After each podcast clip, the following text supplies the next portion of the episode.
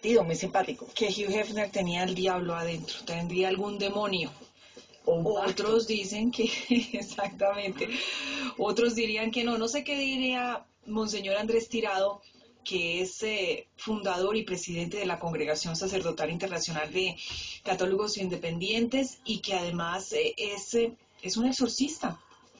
A eso se dedica Monseñor Tirado, a sacar demonios o espíritus malignos de algunas personas.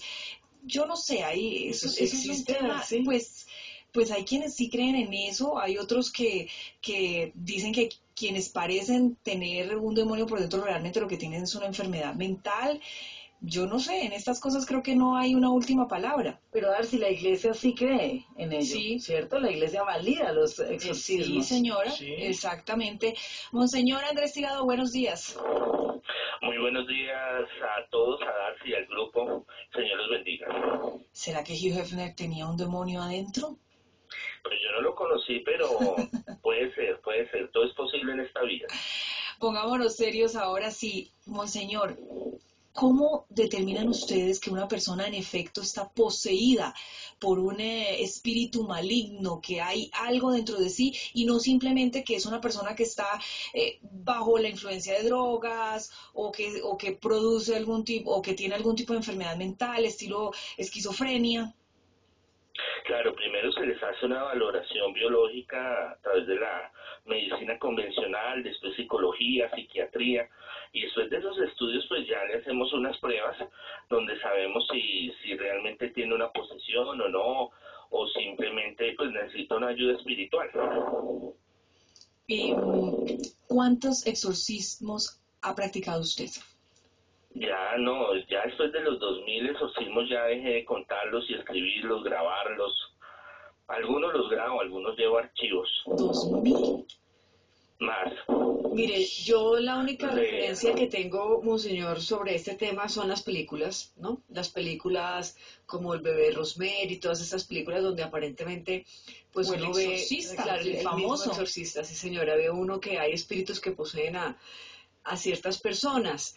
¿Cómo son esas escenas con las que usted se ha encontrado? En realidad usted llega al sitio y usted presiente la presencia de un espíritu. ¿Cómo funciona ese mundo que es tan desconocido para muchos? Sí, bueno, el, ahorita el viernes eh, a las 10 de la noche por FX se estrena la segunda la segunda temporada de, la, la, serie El Exorcista. Y en la primera temporada se ve cómo hay dos sacerdotes que llegan a visitar una familia que es una feligres y ahí se desencadenan muchas cosas. Muchas veces llegan a mi oficina pidiendo un consejo, una asesoría y ahí empezamos a hacerle unas pruebas, un seguimiento. Em, ya después de muchos años Dios eh, le desarrolla a uno, una visión, unos dones, pero igual uno tiene que hacer el protocolo, uno tiene que hacer unos procedimientos, uno tiene que hacer unas pruebas hay que hacer un diagnóstico y un tratamiento. Eso no es que yo llegue y venga, eh, le hago el exorcismo, venga, le saco el chuki, como dicen, que llegan desesperados. Monseñor, monseñor, es que mi esposo está poseído. Yo le digo, ¿qué tiene? No, es que llegó borracho anoche y está rompiendo los vidrios. Hay que hacer todo un, un estudio y un tratamiento. Al final de ese tratamiento, entonces empezamos lo que son los rituales de liberación y exorcismo. Monseñor, ¿hay alguna característica en común que tienen los cuerpos a los cuales esos demonios o esos espíritus poseen? Claro, mira, em, que los privan en las noches, que no puedan dormir, eh, sueños de pesadillas, de persecución, de cementerios, empiezan a enfermarse, van se sacan todos los exámenes posibles y encuentran eh, la junta médica dice no, el señor no tiene nada, eh, pasan por revisión psiquiátrica, por eh, revisión de psicología, lo encuentran bien, cuestiones de plagas en la casa, cuestiones de mm, empiezan a sentir que los persiguen, empiezan a sentir depresiones fuertes, deseos de suicidarse. Esos son los eh, síntomas de quien está poseído, pero aquí nos preguntábamos cómo una de estas eh, eh, espíritus malignos escoge poseer a una persona. Lo, uno lo llama, uno lo invoca. ¿De qué manera se vuelve uno vulnerable a uno de estos espíritus? Bueno, eso es una, una de las preguntas más importantes sobre este oficio. La gente piensa que es que por ver una película o por escuchar un audio o por salir y eso es como un virus que se pega no, eh, eso, es eso es algo ya bien definido, bien estructurado. Eh, primero por invocación, a mí llegan muchos casos de niños que juegan a la tabla Ouija, Charlie Charlie, tijeras, el vaso, bueno, en fin, van a sesiones espiritistas, bajan rituales de internet, van donde un brujo, o hacen pactos o invocan espíritus o entidades. Esa es una. Y dos, trabajos de brujería, eh, algún brujo, brujo, brujo, no charlatán ni estafador envía un trabajo de brujería un espíritu. Tercero, eh, como en la serie de, ahorita del exorcista, que es genealógico, viene de los antepasados, cadenas genealógicas, abuelos, bisabuelos, tatarabuelos, hasta los nietos. Y cuarto, estar en un lugar en que hayan hecho eh, algunos rituales de brujería o un sitio muy macabro, un sitio muy pesado energéticamente y la persona esté muy débil espiritualmente, energéticamente y es posible que se dé una contaminación. Eh, o sea, hay, hay una cuestión que se llama brujería, hay otra cuestión que se llama posesión y en las posesiones no todas son iguales, hay más fuertes, menos fuertes.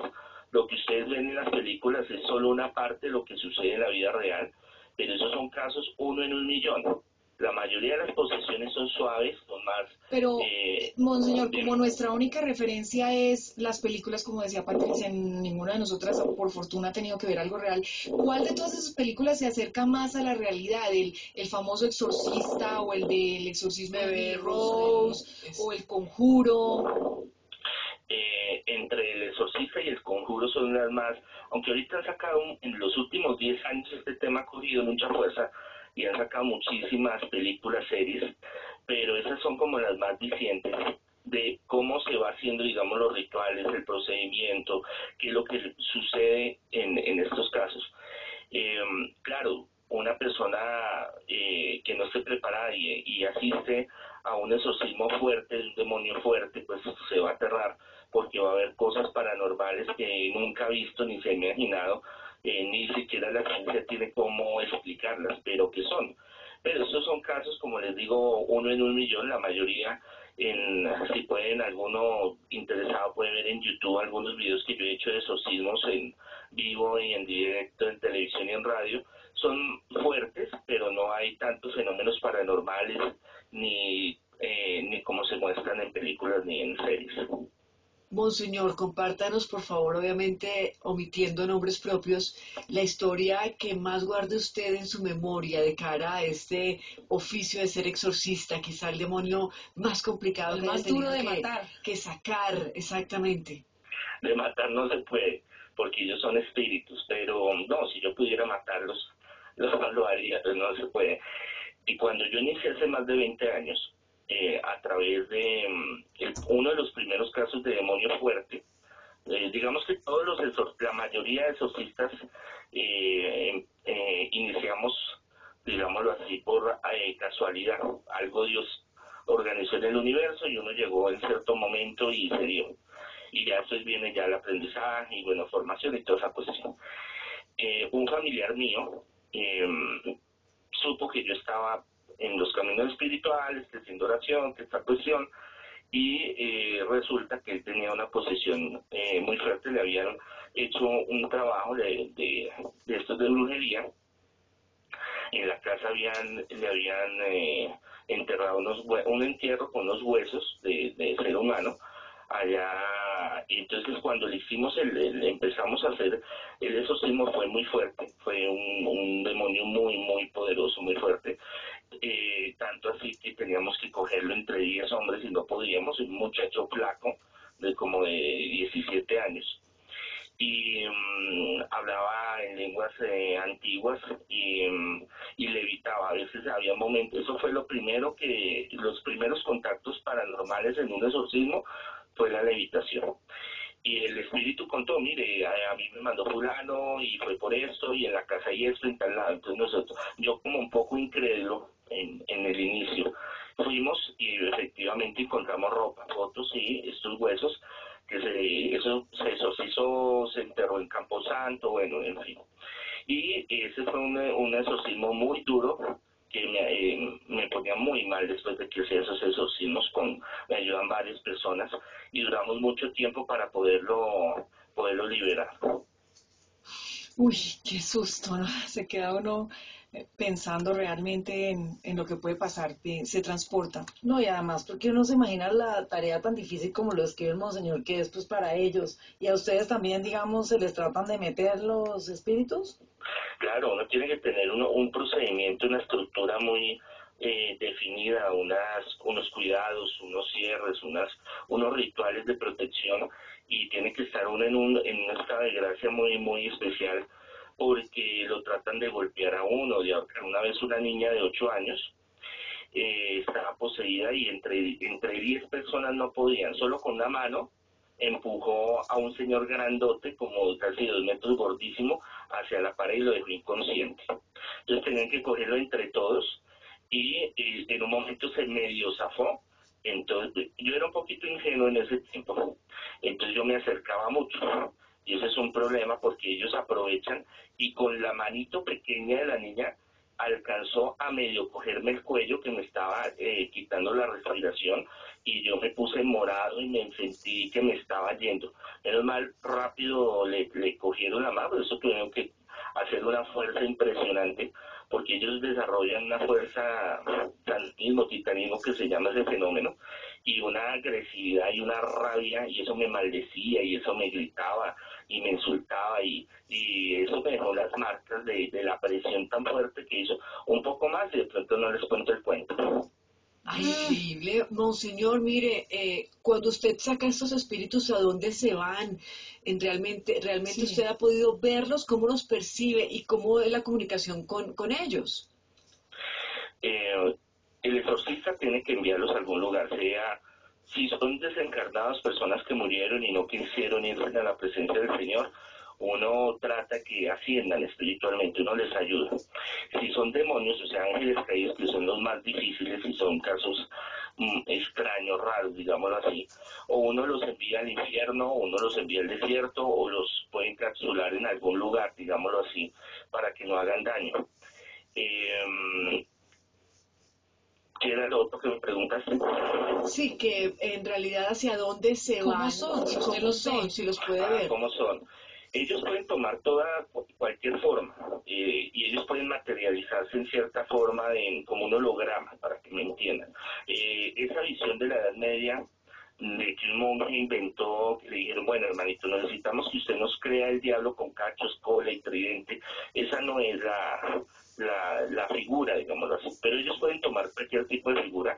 Cuando ellos salen, salen a veces en forma de luz o salen en, en una forma de sombra eh, a veces hay, em, a veces se siente, ellos gritan muy fuerte y sale, y es una sensación que uno tiene interna también de una conexión física, psíquica con el paciente, con la persona, donde uno siente que esa entidad se fue. A veces eh, al expulsarlo se rompen objetos, vidrios, eh, cosas que estén alrededor por la fuerza psíquica de, la persona y de la, y de la entidad que está adentro eh, se ellos pueden tomar muchos tipos de forma y no solo hay uno. La gente solo cree que el diablo, el demonio es uno, pero son muchos. Pues es eh, Monseñor Andrés Tirado, exorcista internacional y miembro de la Fundación Congregación Sacerdotal Internacional de Católicos Independientes a propósito de los exorcismos. Él eh, nos está dando aquí seis libros para regalarles a nuestros oyentes, como Cómo enfrentar al demonio y vencerlo. Es un eh, libro manual eh, basado en todas sus experiencias. Si usted está interesado en ganarse uno de estos libros, mándenos un eh, correo a concursos hoy por hoy y díganos por qué está interesado en conocer sobre estos fenómenos, sobre los exorcismos, si cree o no cree en ellos. Concursos hoy arroba